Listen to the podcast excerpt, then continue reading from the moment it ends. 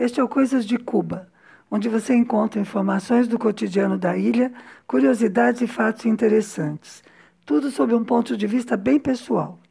Os cubanos vistos por esta brasileira. O responsável pela edição é o Fernando Carvalho e eu sou Márcia Chueri. Hoje não tem bem um tema específico. Eu quero falar um pouco de por que eu vivo em Cuba, o que eu vejo, o que eu penso, e falar um pouco do comandante também. Isso é inevitável nesse momento. Vocês vão perceber por quê. Vou começar pela figura dele. E veja só, este é o podcast 13, dia do nascimento dele. Ele nasceu em 13 de agosto. E é também o número do PT. O que tem a ver uma coisa com a outra? Depende de quem olha, né? Para mim tem muito. Para você pode não ter nada. É que eu gosto de observar coincidências assim. Não é que eu ache que uma coisa causa a outra. Mas eu gosto de ver coincidências. Um pouco de Jung, talvez. E a minha história com Cuba tem muita coincidência. Eu costumo dizer que Cuba é puro realismo mágico, pelo menos comigo. Por exemplo, se eu não tivesse conhecido o Antônio, aquele professor de educação especial, logo na primeira viagem que eu fiz a Cuba, talvez eu nunca tivesse vindo para cá. E olha como foi. Nós fomos para um evento, minha irmã foi comigo, mas não ia participar do evento, ela foi para passear. Eu não entendi espanhol, então eu fui um dia no evento, não entendi nada. Voltei para o hotel, falei para ela, não estou entendendo. E ela falou, ah, então vamos passear amanhã, vamos para a praia. No dia seguinte de manhã, eu fui para a portaria do hotel procurar um jeito de ir para a praia. E tinha outra menina brasileira, que eu não conhecia, que também tinha ido para lá, ou melhor, tinha vindo para cá, mas também não ia no evento. Ela veio acompanhando a mãe, como a minha irmã veio me acompanhando. E ela também estava sem nada para fazer. Ah, vamos para a praia, vamos para a praia. Conseguiram uma van para levar só nós três. Chegamos na praia, não tinha absolutamente ninguém, só um cara na praia. Ninguém. Porque é uma praia assim, aqui não tem barracas de praia, bares na praia, né? Não é como no Brasil. Então era assim, uma linda praia, sem ninguém, aquele cara lá longe. Aí eu queria, a gente queria cerveja. Eu fui lá sem saber falar espanhol, mas elas falavam menos que eu. E perguntei para ele cerveja, não sei o quê. E ele me apontou assim e disse cerveja. E eu fui comprar, voltei com a cerveja, sentei com elas. Ele veio e disse: Vocês são do Brasil? Em portunhol. Somos. E ele falou: Vocês conhecem Fulano? Gente, era uma excursão com 350 pessoas.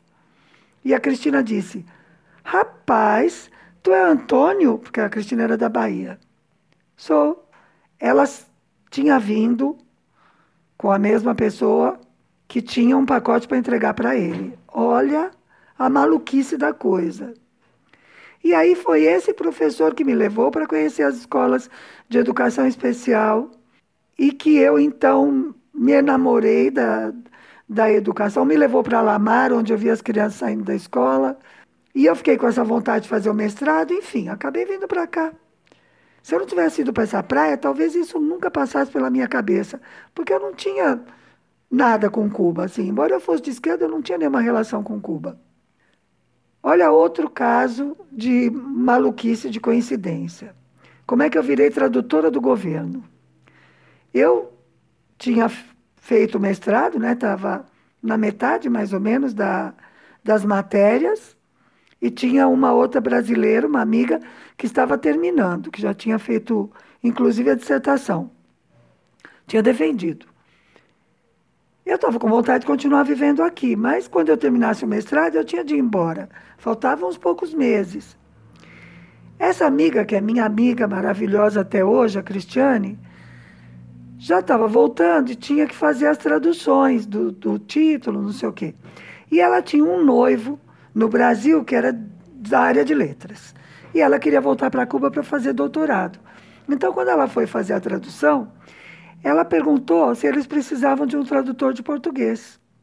Ela estava buscando emprego para o noivo dela. E eles estavam precisando. E o noivo dela não queria vir para Cuba. Aliás, ela nem casou com ele, tá? Casou com outra pessoa. Bom, eu acabei ficando com emprego. Ela me disse: vai lá, eu fui, consegui o emprego e vivi mais quatro anos aqui. E aqui eu me casei. Nossa, eu foi tão intenso o que eu vivi aqui que eu digo que eu tive duas vidas na mesma encarnação, sabe? E foi graças a isso também que eu aprendi e eu faço os trabalhos que eu adoro, que talvez seja o que eu mais gosto de fazer, que é a tradução escrita e a simultânea. Quando eu digo que eu era tradutora do comandante, as pessoas pensam que eu convivi com ele, mas não é isso, tá? É divertido que pensem isso, mas não é verdade. Eu nunca nem cheguei muito perto dele. O lugar em que eu trabalho, que eu trabalhei na época e trabalho agora, chama ESTE Equipe de Serviços de Tradutores e Intérpretes. Pronto. A partir de agora eu vou dizer ESTE. Pois na época em que o Fidel era presidente, o Oeste tinha tradutores nativos de muitos idiomas, porque os discursos dele saíam traduzidos imediatamente. Por isso me contrataram, era para traduzir os discursos. Eu não tenho formação tradutora, eu sou formada em português e linguística, mas eu trabalhei a vida toda com textos. Revisão, copydesk, edição de livros, né? Na carreira, né? Cheguei à editora de livros. Fiz muito livro didático. Eu até coescrevi um livro de português faz um tempão, tá? Com outras duas amigas queridas. Aliás, eu sou de ter poucas amizades, mas são todas ótimas e duram muitíssimo, felizmente, porque senão eu ficaria sozinha, né? Porque eu tenho dificuldade de fazer amigo. Bom, mas eu virei intérprete também de uma maneira bem maluca, bem cubana mesmo. Eu já era tradutora e eu fui chamada para ir a um evento, só para ver como era o trabalho de tradução simultânea. Você sabe como é? Você vai ouvindo e traduzindo. Chama-se simultânea, mas na verdade o tradutor vai dizendo o que já ouviu e já está ouvindo outra coisa. Tem de ir no fluxo. Exige muita concentração. E essa habilidade de estar ouvindo uma coisa e traduzindo o que você ouviu. Percebe? Bom, eu estava na cabine muda, escutando a tradutora de português. O Fidel estava fazendo um discurso e eu me lembro que o João Pedro Stedley estava na mesa. Tinha outros, inclusive um dormindo, ali na frente de todo mundo, o que estava na ponta da mesa, porque era já quase uma da manhã. De repente eu percebi que a tradutora dizia assim: história, história, história. Ela tinha cochilado, coitada, e continuou repetindo a última palavra, tinha dado um tilt no cérebro dela, já era muito tarde. Aí eu estava ouvindo, né, na cabine muda, e falei para o diretor que estava do meu lado: corre, que ela dormiu. Ele foi lá, resolveu rápido, pegou, traduziu, porque ele é tradutor de português, depois passou para outro tradutor, e aí ele me chamou e me disse: experimenta você agora. Eu falei: está louco. Eu nunca fiz isso. E ele vai lá, você consegue. Ele tem muita confiança em mim, ele é doido. Mas, como eu sou meio louca também, eu fui e fiz. E adorei. Até hoje eu adoro fazer esse trabalho. Ou seja, logo de cara eu estreiei com o Fidel. Que ele não era difícil de traduzir, na verdade, porque ele falava bem pausado e bem claro. Gente, já passaram 20 anos. E eu ainda lembro que nesse discurso ele dizia assim: Não se preocupem, eu não vou falar muito, porque eu combinei jantar com o João Pedro. Todo mundo ria. Ele disse várias vezes que ele ia jantar com o Stedley e que não podiam demorar, porque o voo dele, do Stedley, saía para o Brasil de manhã cedo. E ele foi assim até umas três da manhã. E depois eles foram mesmo jantar. Mas ninguém traduzia ele sozinho, viu? A gente ia revezando a cada 15 ou 20 minutos. Não fica muito cansado. Ele sim, aguentava fazer aqueles discursos sozinho, em pé, sem perder o fio da meada. No tempo que eu trabalhei com ele, eu percebi um pouco como era a retórica dele. Ele ia soltando fios de argumentação sobre o tema. E no final, depois de algumas horas fazendo aquilo, ele amarrava tudo aquilo de uma forma que, para mim, que trabalho com idioma, era linda de ver. Bom, além disso, o que eu conheci dele é que ele era um orador sempre elegante e bem-humorado. Quando ele discursava para os jovens, ele era inclusive muito carinhoso. Uma vez ele desceu do palco, deixou a segurança louca para abraçar uma garotada estrangeira que estava ali no público. Eu estava aqui na época da volta do menino Elian e também dos cinco presos nos Estados Unidos, os cinco heróis. Foi quando começou esse programa diário da Mesa Redonda, pela TV. Eu vi, ele se empenhou pessoalmente nisso, na volta do Elian e na volta dos cinco, de verdade. O pai da minha filha tinha estado na guerra, na África, e contava do esforço para não deixar nenhum corpo de soldado cubano sem regressar a Cuba. Uma vez a gente estava conversando num grupo de amigos aí no Brasil sobre os perrengues que cada um tinha passado, tipo competição para ver quem se ferrou mais. Ele ganhou disparado, com o trabalho de resgatar cadáveres de uma vala comum e conferindo plaquinha por plaquinha. Isso era ponto de honra. E até quem não gosta do Fidel sabe que ele nunca deixaria alguém para trás.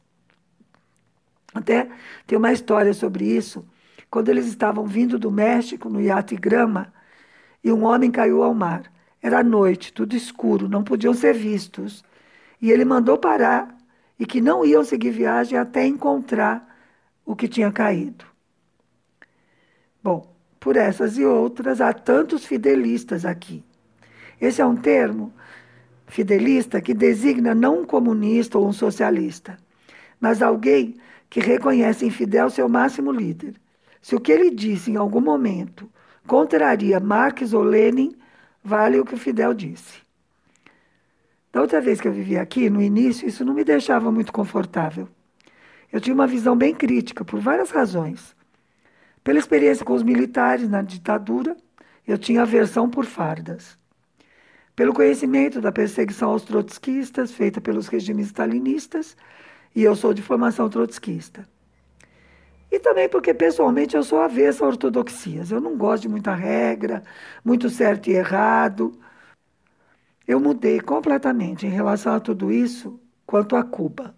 O tempo que eu vivi aqui, minhas relações com pessoas que participaram da Revolução desde o início, as histórias, e acho que o que aconteceu no Brasil a partir de 2002 também me fez mudar de ideia. Eu penso assim, que ter chegado ao poder, é verdade que por eleições de um sistema eleitoral fraudulento, numa chapa de alianças com representantes da burguesia, tendo de governar dentro de um sistema que obriga a negociar e corromper, sendo um partido que, em última análise, vá lá, é social-democrata, em qualquer outro país o PT não seria propriamente esquerda, que se diga. Enfim, apesar de tudo isso, eu acho que a esquerda brasileira e o PT cometeu erros imperdoáveis, fazendo concessões e abrindo espaço para o avanço da direita que nós estamos vendo hoje. Eu não estou dizendo que ele seja culpado, mas estou dizendo que cometeu erros e favoreceu que isso acontecesse. Faltou visão estratégica, faltou organização, faltou liderança e, sobretudo, faltou ter corrones. Por isso também que hoje eu admiro incondicionalmente Fidel Castro. Ele era um gênio da estratégia. Tudo que se lê sobre ele, sobre decisões que ele tomou em momentos importantes, momentos fundamentais, ele foi genial. Ele era muito inteligente, ele era muito culto, tinha uma capacidade de trabalho enorme, de saber tudo o que estava acontecendo. Mas, sobretudo, o que eu admiro é que ele tinha ética. O Ramonet, aquele jornalista espanhol que entrevistou Fidel e publicou como uma biografia, disse num vídeo que o Fidel foi o único dirigente de um país a reconhecer a dívida do Ocidente com a África. Isso é ética. E todo mundo que trabalhou com ele, desculpa, eu me emociono de verdade, eu estou chorando. Mas todo mundo que trabalhou com ele tem histórias de ter sido questionado, por exemplo, com perguntas ou comentários que demonstravam que ele sabia mais do assunto, ou quase tanto, quanto os próprios especialistas. Isso vale para tudo quanto é assunto. Diplomacia, ciências biológicas, economia, estratégia militar, política, ecologia. A única coisa que eu não gosto das posições dele é que ele achava que os transgênicos eram necessários para resolver o problema da fome no mundo. Eu não gosto, mas hoje eu entendo por que ele pensava assim. É muito diferente pensar a produção de alimentos num país como o Brasil e numa pequena ilha do Caribe. E Cuba precisa aumentar a produção de alimentos para conseguir soberania alimentar. Ela depende muito de importações ainda. Mas o que eu fico pensando é que sem o Fidel, a revolução quase certamente não teria se sustentado. Eu lembro daquela frase, acho que do Brecht: pobres dos povos que não têm heróis, mas mais pobres os que precisam de heróis. E eu me lembro também de que são os povos que fazem a história e não os personagens históricos. Mas eu fico pensando e acho que não dá para ignorar algumas coisas. Primeiro, que na América Latina só Cuba conseguiu fazer a revolução socialista e sustentá-la. E sustentá-la em permanente confronto com os Estados Unidos. Não é pouca coisa. Mesmo que a gente desconte o tempo da União Soviética, são 30 anos de bloqueio econômico brutal. Outra coisa, o Fidel sofreu mais de 600 atentados. Isso está documentado. São poucos os que teriam continuado sob constante ameaça, sem ficar maluco ou sem desistir, né? Fico pensando também que, de certa forma, essa constante agressão também fez o Fidel crescer. Eu não estou dizendo que foi bom, pelo amor de Deus, não é isso. Mas que se não houvesse a necessidade de estar o tempo todo alerta, talvez ele tivesse se dedicado a outras coisas, porque ele tinha mil áreas de interesse. Talvez ele tivesse deixado o poder antes, enfim. Não existe ser em história, né? Mas eu gosto de fazer esse tipo de exercício. Talvez os Estados Unidos tenham ajudado a formar seu principal oponente, o dirigente de uma pequena ilha que nunca se rendeu. Dia 25 de novembro, fez cinco anos que o comandante Fidel Castro passou para a eternidade, como dizem aqui. Claro que saiu muita coisa sobre ele na mídia. No dia 24 à noite, teve um ato nas escadarias da Universidade de Havana, que é um local histórico onde ele fazia discursos como líder estudantil. O ato foi lindo, com música, dança. Aqui tudo tem música e dança, tá? Eu adoro. E teve alguns discursos, especialmente dos jovens. E muita chuva. E foi lindo que no início de um dos discursos, a garota disse que eles estavam sendo bendecidos pela chuva, abençoados. No dia 25 mesmo, foi a inauguração do Centro Fidel Castro, que é um tipo de museu e centro cultural. Dessa vez com um espetáculo montado pelo grupo La Comenita. La Comenita quer dizer uma pequena colmeia, que é um grupo artístico infantil. Eles fazem teatro, cantam, dançam. Muitos artistas cubanos adultos se formaram nesse grupo, é um grupo antigo. E o espetáculo foi super emocionante, puseram pela televisão inteiro. E claro que também teve teatro, música, dança, foi lindo. O Fidel sempre pediu que não colocassem seu nome em escolas, nem em ruas ou praças, porque ele não gosta, não gostava, né? Desse tipo de coisa, dessa, desse endeusamento. Mas eu acho que esse centro tinha mesmo de ser feito. Tem muito material dele e sobre ele. E é justo né, que fique disponível num lugar de acesso fácil, inclusive para quem quer pesquisar. Além disso, eu acho que ele merece ser homenageado e lembrado. E eu sou do tipo de pessoa que rejeita ortodoxias e culto à personalidade. Aliás, até já discuti muito com lulistas por isso. Eu sou a favor do Lula presidente, mas eu não acho que o Lula seja a prova de críticas. Mas mesmo sendo contra o culto à personalidade, no caso do Fidel, eu acho que ele foi o político mais genial do século XX e XXI até agora. E eu já expliquei por quê, né? Pensando bem, talvez eu também tenha virado fidelista. Bom, espero que você tenha gostado. Eu gosto muito de fazer o podcast, de falar de Cuba. Foi muito emocionante falar do comandante hoje. Vou pedir que você divulgue, ajude o canal a crescer. E até domingo que vem com outro episódio de Coisas de Cuba.